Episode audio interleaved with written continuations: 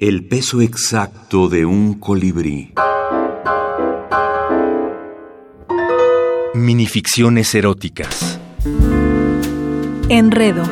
Andrés Neumann.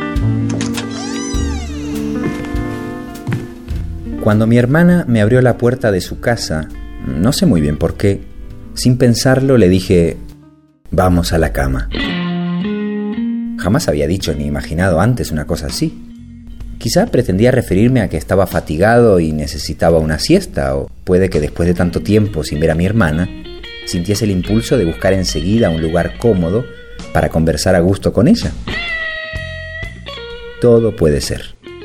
El caso es que le dije, vamos a la cama. Y lo más extraño es que, en lugar de ofenderse o por lo menos asombrarse, mi hermana me miró de arriba abajo y contestó, vamos.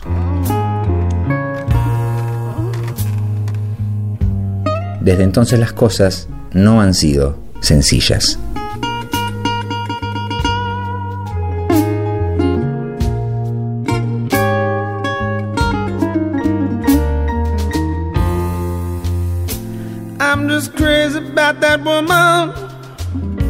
Bueno, este micro relato que es una depravación absoluta y en mi descargo lo único que puedo decir es que no tengo hermanas.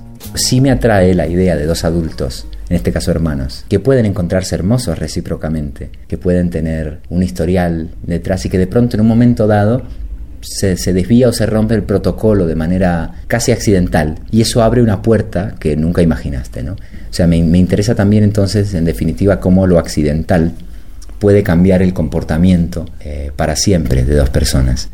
No es necesario, digamos, tener un discurso de deseo fuerte hacia el otro todo el tiempo, sino que a veces un pequeño gesto, una pequeña palabra o un malentendido puede, puede desembocar en un montón de emociones que uno no sabía que estaban ahí, ¿no? O sea, lo frágil que es romper el protocolo, al fin y al cabo, ¿no?